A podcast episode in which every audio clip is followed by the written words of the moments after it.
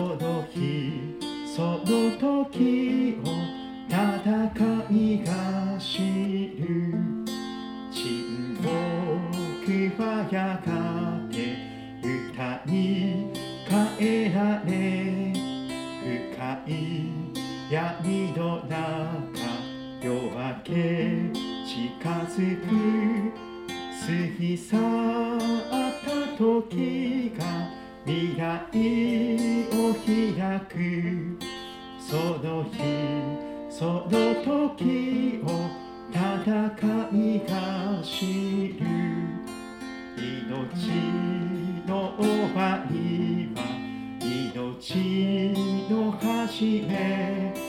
恐れは信仰に芝生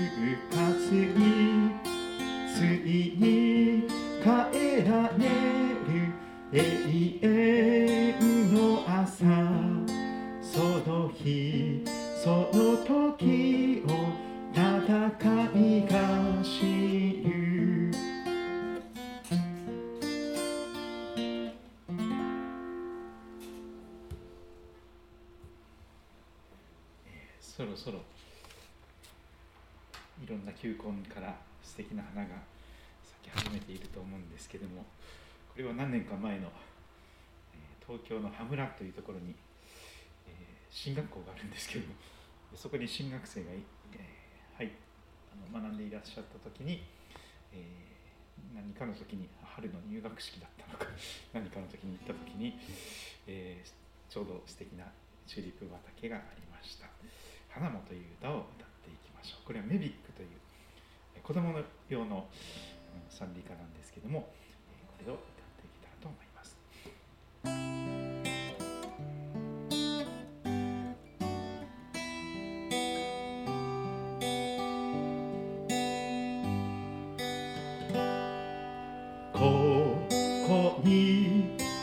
罪はばく涙を過ぎる時やがて実を結び笑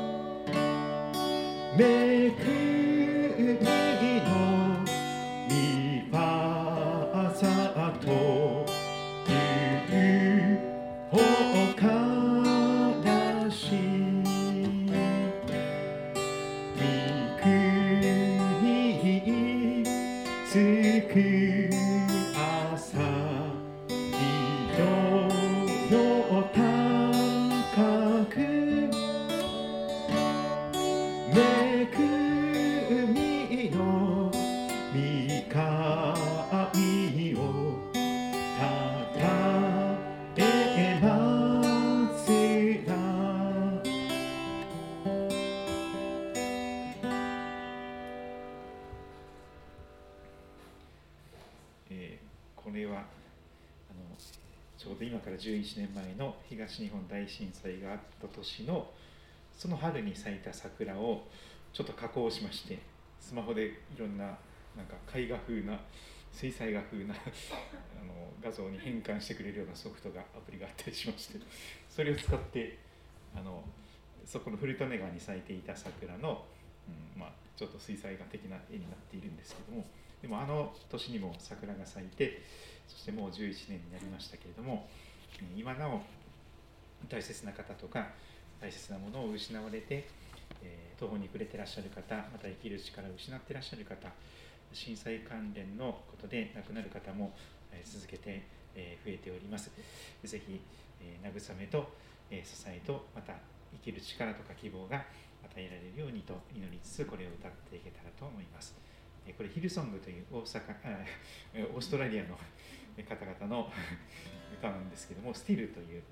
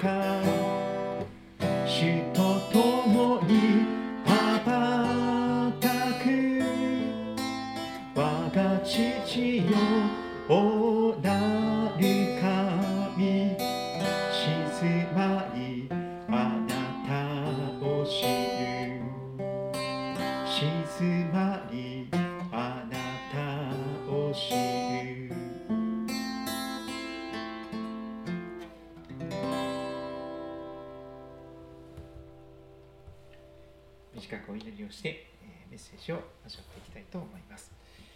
天皇お父様今日は3月11日を迎えております。2時46分ぐらい経ったでしょうか。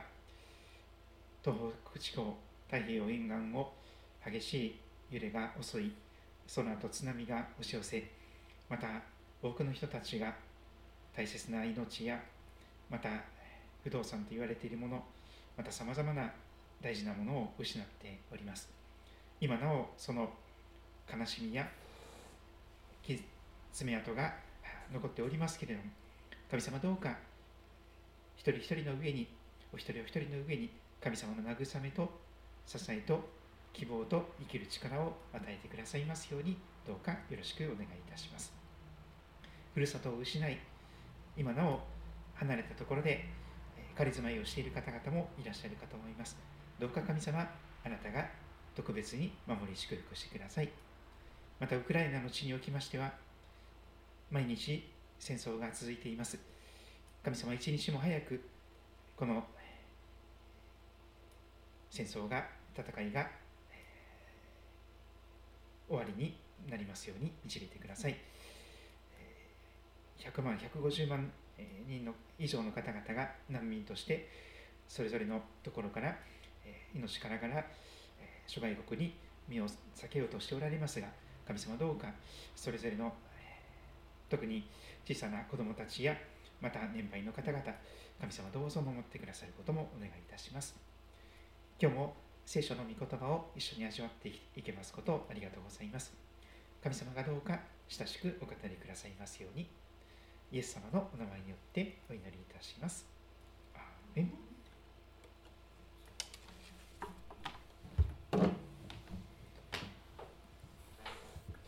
聖書を口ずさむととても素敵なことが起こります。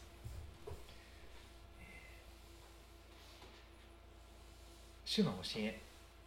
御言葉と言われる聖書の教えを喜びとし、昼も夜もその教えを口ずさむ、口ずさむ人。その人は水路のそばに植わった木のようだと言われます。流れのほとりに植えられた木。その人の将来は約束されています。保証されています。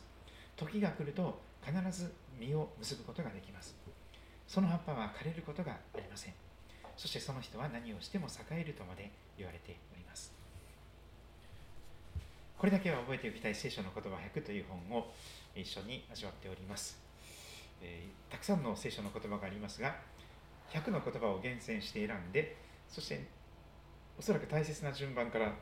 まあ、だんだん順番が前後することがあるかもしれませんが、えー100の言葉があります、今その1から順番に見ておりますがその1からまた振り返ってみたいと思います。繰り返し味わうとそのうちにだんだん 心に染みてきます。創世記一章一節は聖書のすべての言葉の土台になっております。これがないとそしてこの一節が嘘だとすればもう後のすべては読む必要がなくなるそんな本です。でも初めに神が天と地を創造された。神様いらっしゃいますよ。目に見えるものも目に見えないものも神様がデザイナーさんとしてメーカーさんとしてデザインし設計しそして組み立てて創造されたんですよ。あなたも神様の作品ですよ。愛されるために神様は全てをお作りになりましたと聖書は語ります。その2はヨハネの福音書新約に飛びますが一章一節。漱石の一章一節ととても関連があります。初めに言葉があった。言葉は神と共にあった。言葉は神であったと天と地を創造なさる前にその前に初めに賢い言葉であるイエス様がおられました。神の言葉であるイエス様は父なる神様と共におられました。そして神の言葉であるイエス様は神であったと聖書は語ります。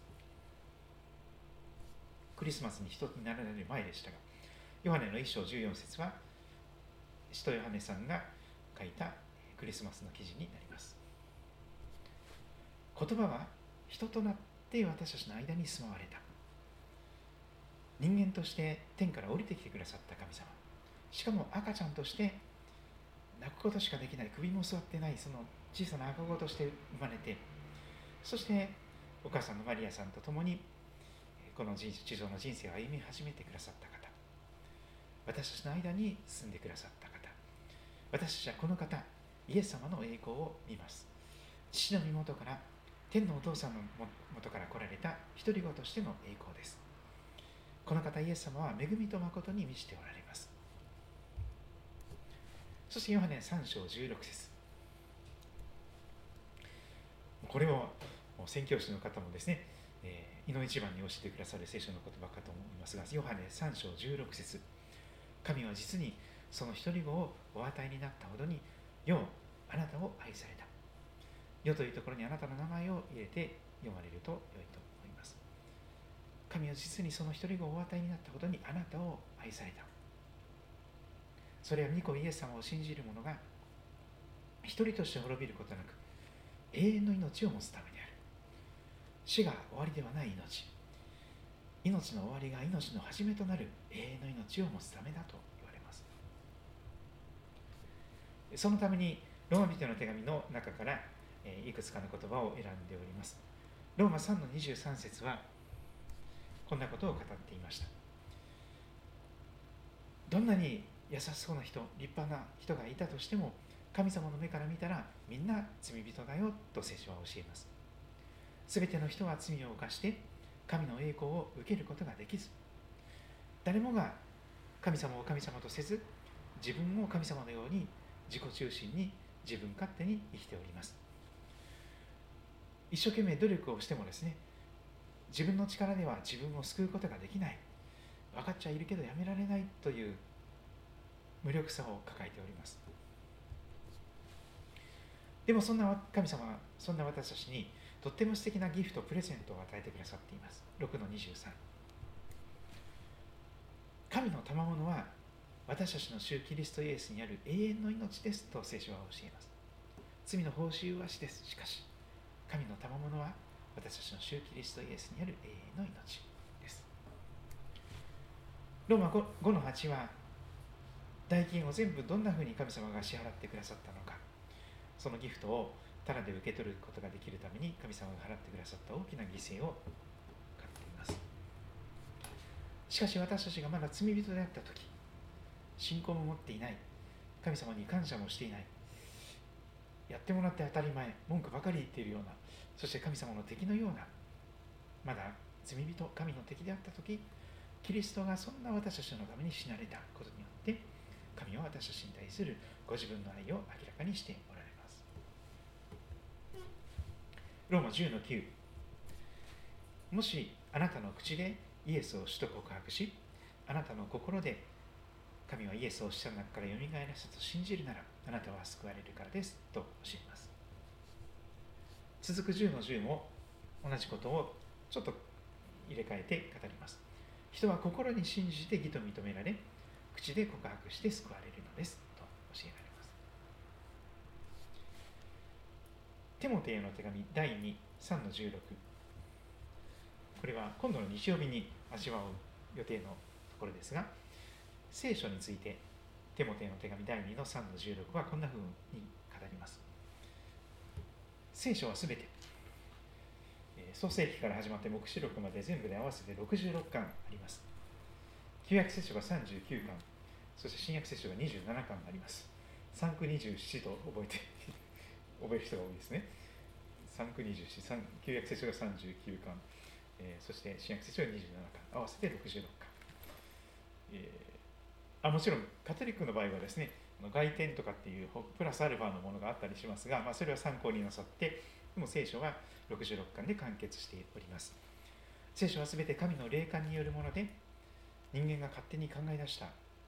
言葉ではありません。神の霊感に精霊によって導かれた人がそれぞれの時代にそれぞれのところでその体験談を含めて書きましたそれぞれの個性とか賜物が用いられて、いろんな人がまとめています。神の霊感によるもので教えと戒めと強制と義の訓練のために有益です。本当にふさわしくない時に神様は私たちを愛してくださいました受け入れてくださいますがふさわしくないものを強制して本当に天国に入るにふさわしいものに本当にイエス様のような愛の人に変えてくださる。そして永遠をそこで一緒に共に生きることができるために今訓練の期間をこの市場では備えてくださっているということです。吉明一章八節の言葉も言われます。ちなみにヨシアという名前はイエシュアというんですけどもそれはイエスという言葉と同じなんです。旧約聖書的にイエス様の名前を表現するならヨシアという名前になります。でもヨシアというのはイエス様のイエスと同じ言葉なんです。この見教えの書をあなたの口から離さず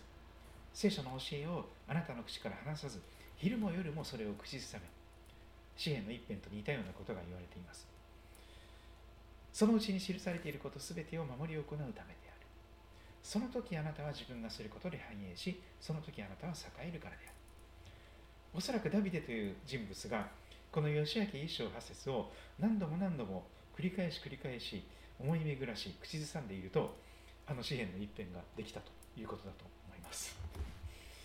非常にビジュアル的に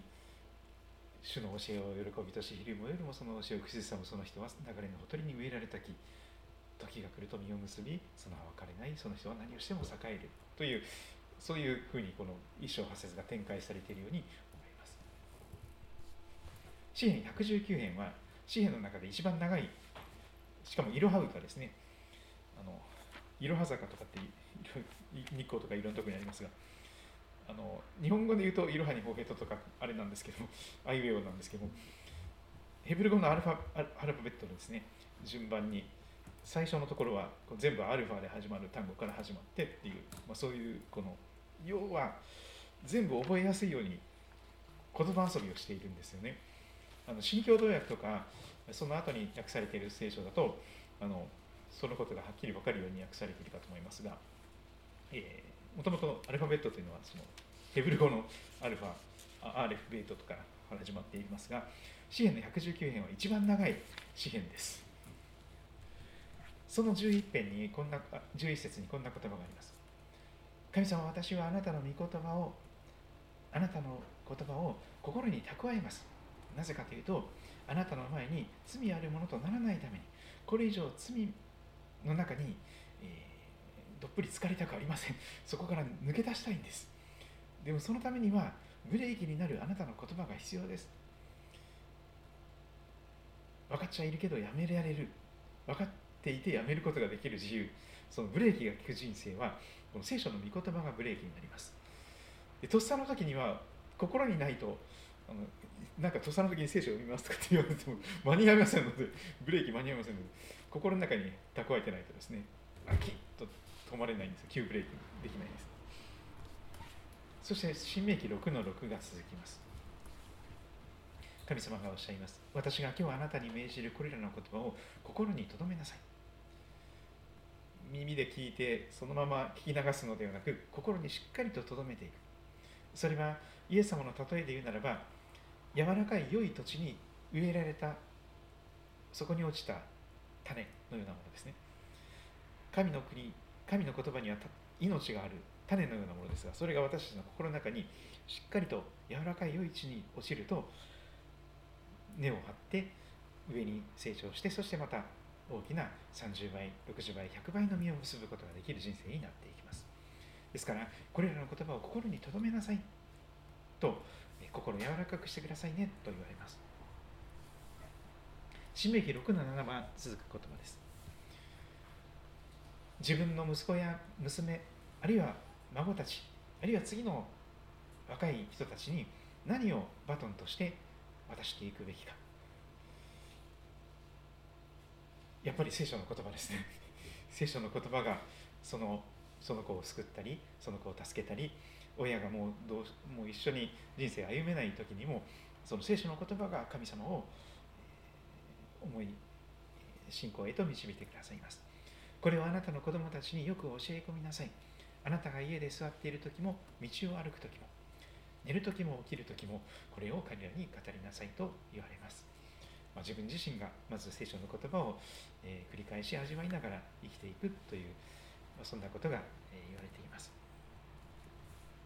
ヘブル4の12神様の言葉は生きていて力があります。諸刃の剣よりも鋭く、魂と霊、関節と骨髄を分けるまでに差し貫き、どんなお医者さんのメスよりも鋭く、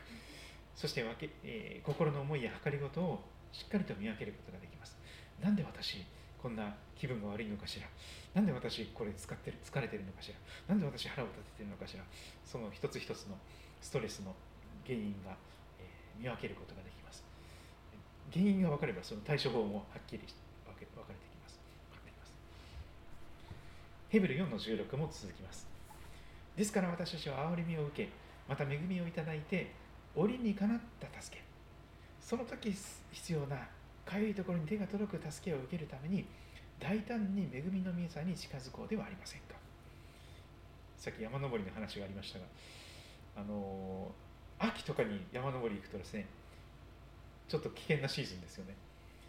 あのスズメバチとかいたりするんですよね結構巣の近くに下手に近寄ったりしたらえらいことですけどもでもスズメバチ時々ふーんとかって来るんですけどもあのでかいのそういう時私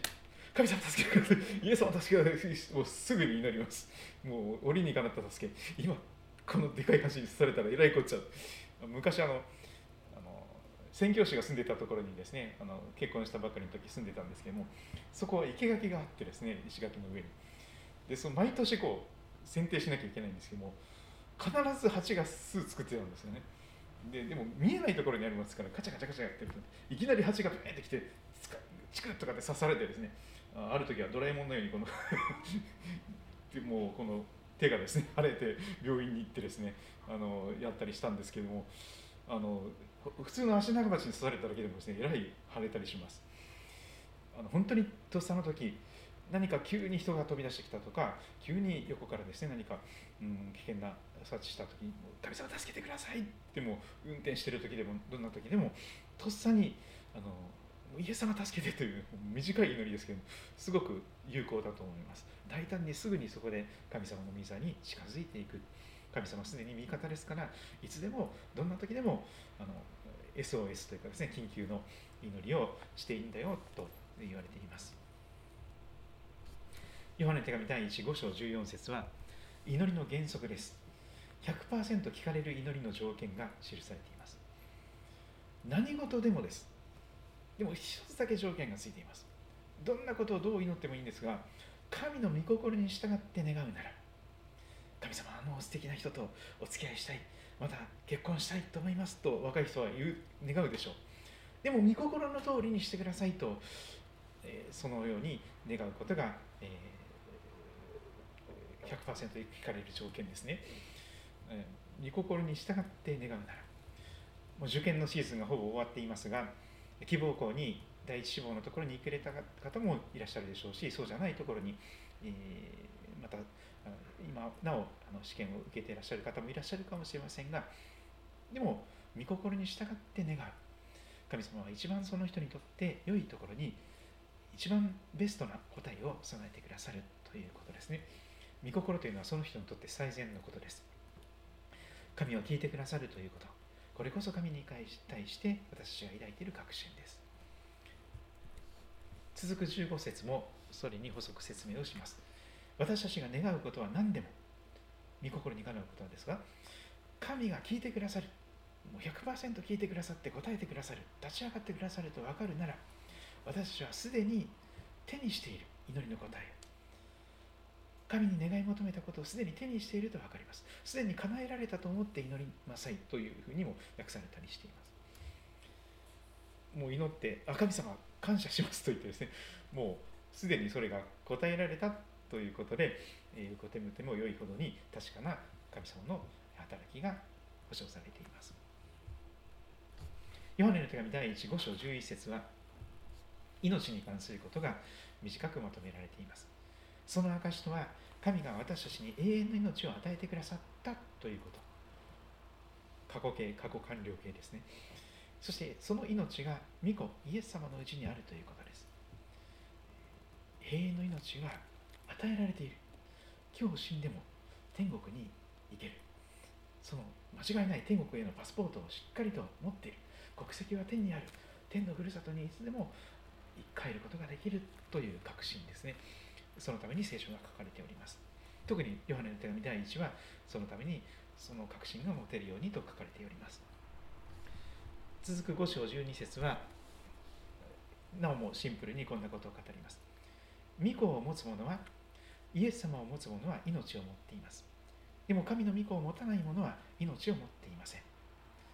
永遠の命を持っているか持ってないかはイエス様を受け入れているか受け入れないかによります。そして先週見たところですね。ヨハネヨハネ福音書14章の一節。もう本当に心騒がせるようなことばっかりなんですけどもあなた方は心を騒がしてはなりません。神を信じまた私を信じなさいとイエス様は優しく語ってくださっております今日はその次の14章2節の言葉を見ていきたいと思っております。聖書をお持ちの方は、新約聖書の4番目の書物、マタイさん、マルコさん、ルカさん、ヨハネさん、ヨハネの福音書。使徒ヨハネは、えー、漁師をしていた人ですが、漁師をしていた魚取りの、おじさんがイエス様についていく人になって、そしてやがて福音書を書きました。ヨハネさんはすごく気性の荒い短気な人でした。あの瞬間湯沸かしって言われるような人がいますけどももうカーッとすぐ怒ってですねもうもうその怒りすぐ爆発してしまう人がいるかもしれませんヨハネさんもそうでしたすごい気が短くて短気でもうすぐ怒る人だったしかも激しく怒る人です死を天から雷を下してあの人たちを滅ぼしてしまいましょうかみたいなことを言う願う人です。それがヨハネさんでした。もう愛とはかけ離れてちょっと短気すぎてこの人もう嫌だわ。ちょっと近寄りがたいわっていうなんか怖い人だわっていうそういうイメージの人だったんです。ヨハネさん。すごく荒削りの漁師さんでしたところが長い間神様はお取り扱いをなさってヨハネは愛の人に変えられていきますですから福音書の中にもたくさん愛という言葉が出てきますがもっとびっくりするのはこのヨハネの手紙123の中にどれだけ愛という言葉が使われているのか。印刷屋さんが愛という字が足りなくなって印刷できなくなったなんていう話も前にあったみたいですけどもそれだけ愛という活字がですねたくさんたくさん使われた。あなた方は心を騒がしてはなりません。神を信じまた私を信じなさい。その後ヨハネさんは14章2節でこんなことを語ります。イエス様から聞いたことを忘れないでしっかりと心に蓄えてそしてそれを書き記してくれました。あそうですね。あのおすすめはこの短い短くても短くても文章を書くということをするととってもいいと言われます。日記でもいいんです。もう1行の日記でもいいでしょう。今日こんなことがあったとかですね。忘れないうちにでこんなことが、えー、辛かったとかこれが嬉しかったとかですね。こんな祈りをしたけどもこうメモっとこうとかですね。あ神様こんな祈り答えられましたとか、まあ、短い祈りで、まあ、あの記しているといいと思います。書き記しているとそのそのプロセスが書くというプロセスが頭を整理することになります。気持ちも整理できます。そして心にしっかりと記憶にとどまっていきます。一つ一つの思い出がしっかりと記憶されていきます。とっても素敵なことです。何気ない日常が実は素晴らしい奇跡なんです。当たり前だと思うことの中にたくさん神様の守りや支えや導きがあります。その宝探しをしていくためにはちょっと静まって振り返って一日を振り返りとかしながらですねこの日記を書く、まあ、ブログに書いたりすることもありますしあの今ではスマホの中にもですねなんかメモることもできます。ちょっとあのなかなか小さなところでねあのでも音声入力も最近できますよね。ぜひあのメモメモボイスメモとかですねなさると良いかと思います。書くと必ず記憶が倍増します。心にしっかりとどまります。そしてヨハネさんは書いてくれました。何千年経っても時間と空間を超えてこのメッセージが届きます。今日2022年のこの3月11日。私の父の家にはイエス様の父の家すなわち天のお父さんの家ですね。すなわち天国です。まあ日本的に言うならば天のふるさとです。私の父の家には天国がどういうところかということがこの言葉のミソです。住むところがたくさんあります。すごいですよね。天国には住むところがたくさんある。たくさんの人を迎えることができる。今それこそウクライナからですねいろんな難民の人が150万人以上海外あの国外に退去しています。そんだけの人をですね迎える国がもう手分けしてですねヨーロッパ諸国とかもういろんなところで日本も本当にわずかな方々を難民として受け入れましょうっていう話にもなっていますがでも天国という場所は世界中の人がうわって押し寄せてもしかもその歴史の初めからず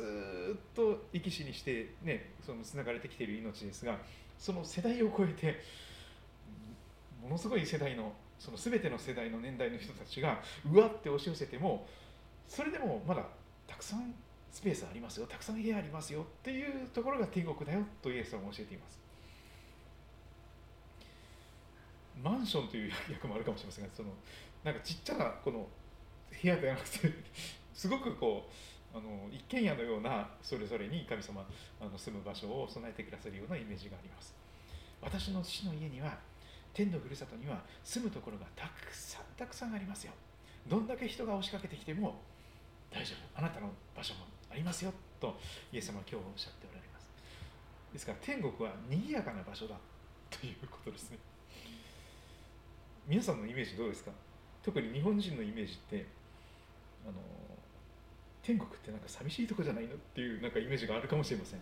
あのマイノリティでですね少数の人で100人のうち1人信じてるか信じてないかっていうねクリスチャンは1%弱とかって言われますから100人いても1人しかいないとかですね、え、まあいろいろありますけどもでも聖書が語っている天国というイメージはとっても賑やかな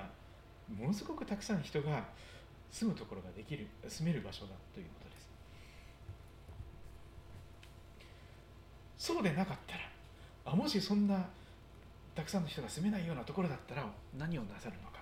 イエス様が。あなた方のために場所を用意しに行く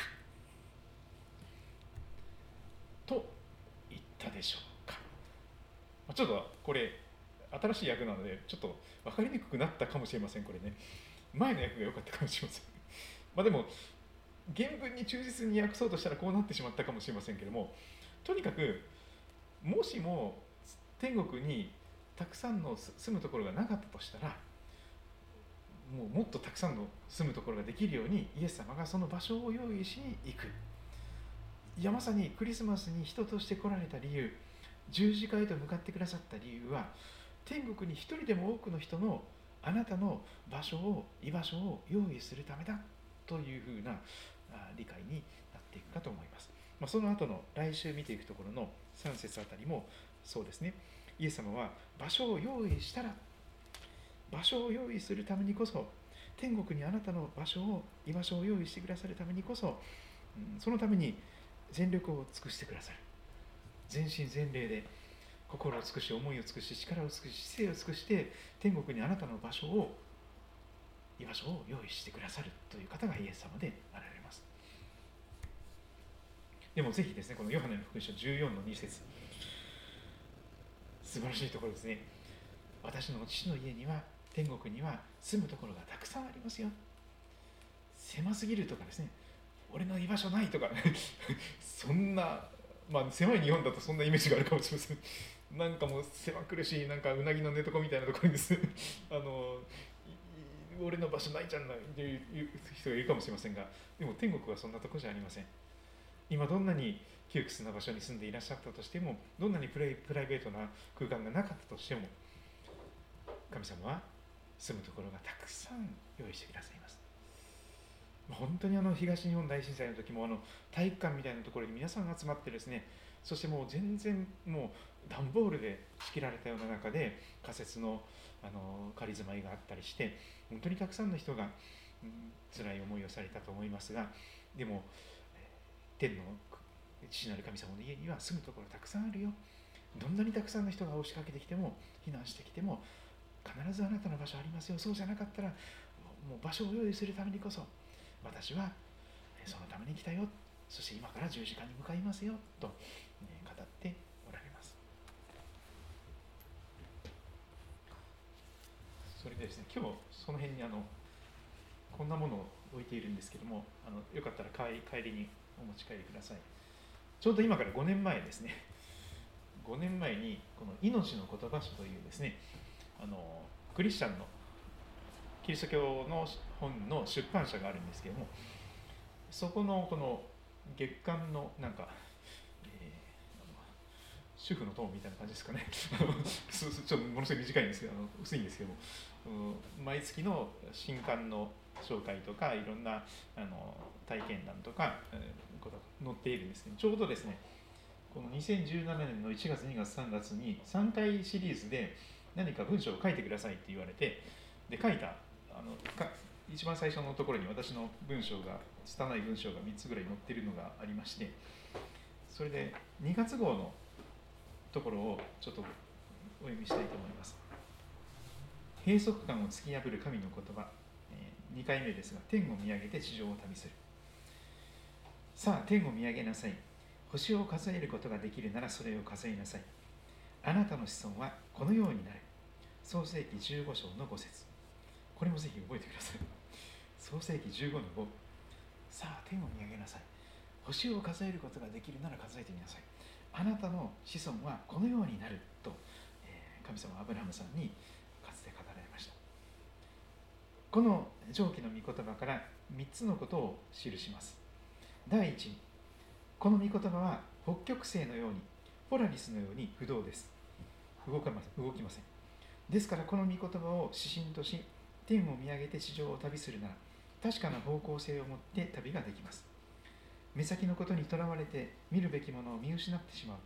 そのような私たちには北極星のように変わらない確かな御言葉が必要です。第2に天を見上げて生きていくように人間はデザインされています。ご存知ですよね？ギリシャ語で人間を意味するアンスローポスという言葉は上を見上げるという意味があります。人間っていうのは上を見上げる人なんです。あの上を向いて歩こうよってあれまさに人間なんです。そういうふうにデザインされてるんです。上を上を見上げる人。自分の内側を見ても横を見て人と自分を比べても暗くて頑固で厳しくなりうつむくことしかできません。あの暗くなりたいと思えば自分の内側を見つめればいいんです。あるいは他の人を見てですね あの人のように私なれないわとか、ね、あの比べればいいんです。もうすぐに落ち込みます。やっぱり俺はダメだみたいな。私ダメだわみたいなことになりますが。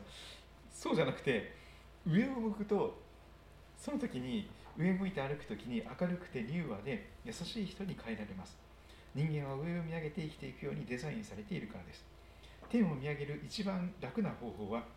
仰向けになることです。寝ればいいんです。上向いて。もうあの草原でですねあるいはもう布団の上とかでですね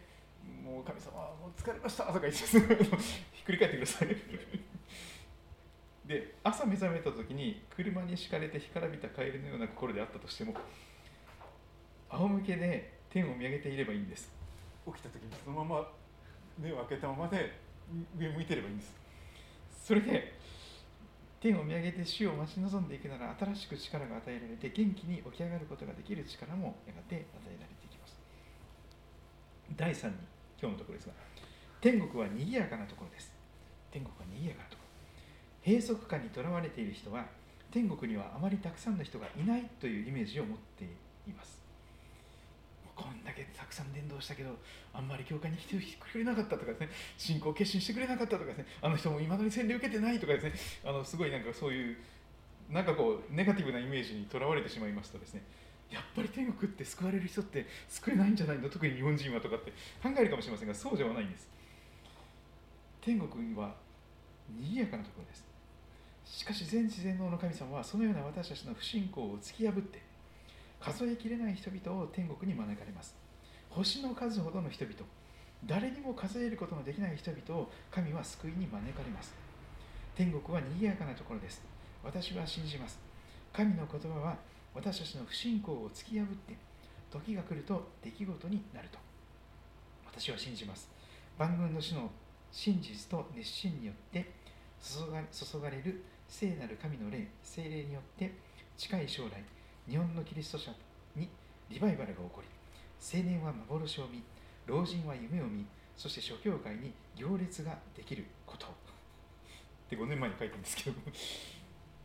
ま今現状はちょっと厳しい、ね、それぞれの教会がコロナで3年目でですね非常に厳しいところがあるかもしれませんがでもぜひですねこのヨハネ福音書14章2節の言葉を改めて今日見たいと思います。私の父の家天のふるさとには住むところがたくさんあります。もうどんな立派なホテルよりも豪華な場所ですよ。スイートルームよりも。しかもそれただですからね。そして神様が本当に最高のご馳走でもてなしてくださいますし本当にふるさとは天のふるさとは広いところなんです。そして賑やかなところです。たくさんの人たちが憐れみ深いイエス様によって天国に招かれています。生まれてくる前に亡くなってしまう赤ちゃんもいるでしょう。福音を聞く前に死んでしまう人もいるいらっしゃるでしょう。そしていろんなことでこのその人が信仰を持ってたのかどうかは判断しきれないところいっぱいあります。でも多くの人が言います。最後まで耳は聞こえている。そして福音を聞く耳が与えられているんです。寝たきりになって意識不明になりかけて目が開けれなかった喋れなかったとしても心の中で神様憐れんでください。イエス様助けてくださいってその死の間際であっても叫んだ人は間違いなく天国に行ってるでしょ。ういやそしてお腹の中でですねまだ福音も聞けないとかですね。いろんな、まあ、私たちもですねあの最初の結婚して最初の時にですね、まあ、流産をしてしまってあのとっても悲しい思いをしたことがあるんですけどもうんでも天国に行けばそのことを会えると信じているんですけどもあの、まあ、いろんなことでですね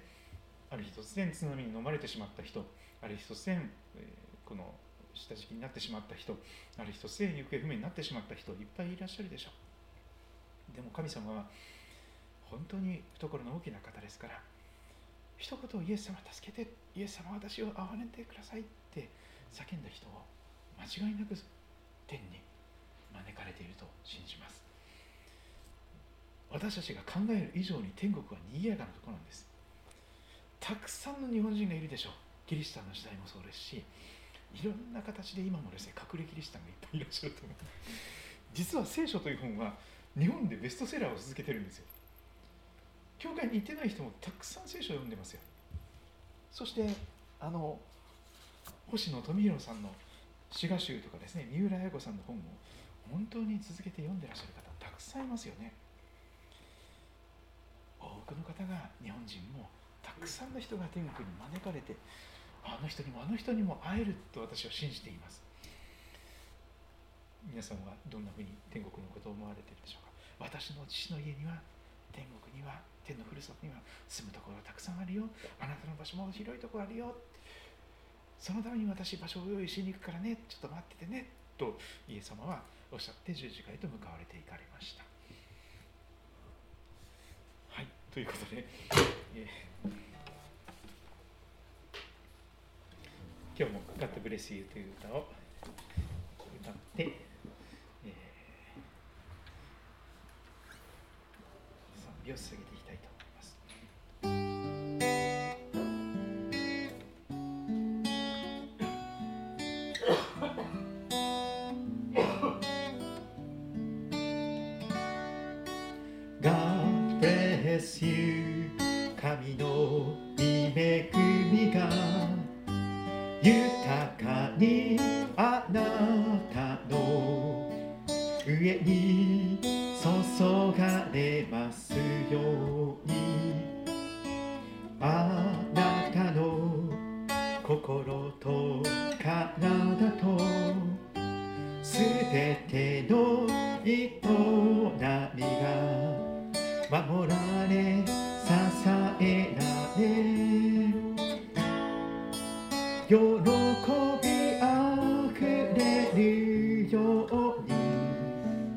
私は祈りは God bless you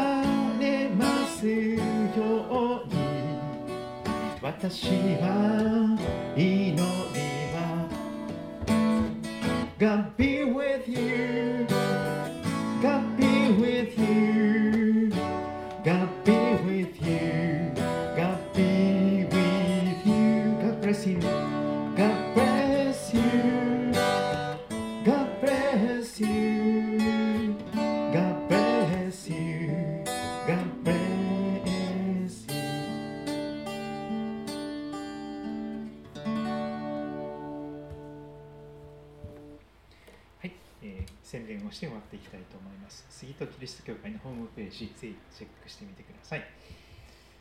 えーラブ杉戸ラジオも、えーぜひチェックしてみてください。スマホ、あ、ポッドキャストとかネットラジオというものです。えー礼拝のご案内です。毎週日曜日は2回ほど礼拝をしています。朝10時半からと夜8時から9時。朝の礼拝という礼拝をしていますので、えーマスクをしてお伝えくださればと思います。マスクがない方も受付にマスクを用意していますので、よろしくお願いします。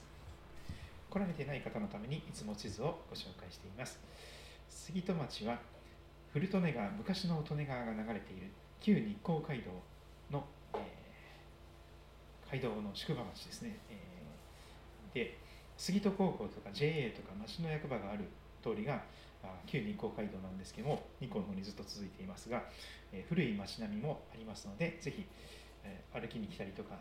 自転車のサイクリングとかバイクとか車でドライブも、えーちょっと通ってみてください。えーそしてあの、隣町は宮代になりますが、えーほとんど同じような町ですから、あのぜひですねあの、この近辺にお立ち寄りの際は、えーぜひ、えーえー来てくださればと思います。一番近い駅は東武動物公園の駅になっています。東口から出て、えー迷わなければ歩いても10分ぐらいで来れる距離になります。はい、ということで、今日は見てくださり、来てくださり、聞いてくださってありがとうございました。えーまた、えー皆さんの上に神様の祝福が豊かにありますようにとお祈りしたいと思います。またお会いしましょう。God bless you.